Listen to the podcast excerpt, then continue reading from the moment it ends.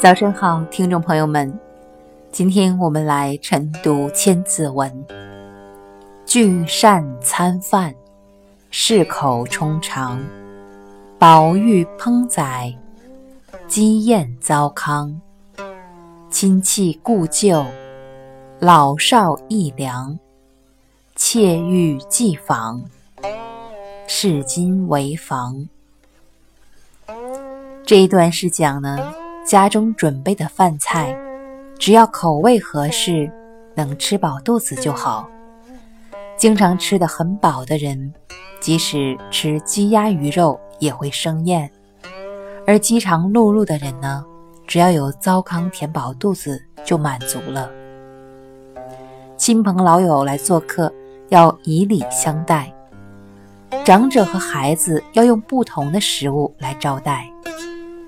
妻妾们在家中不但要纺纱织布，还要整理内务，侍奉丈夫。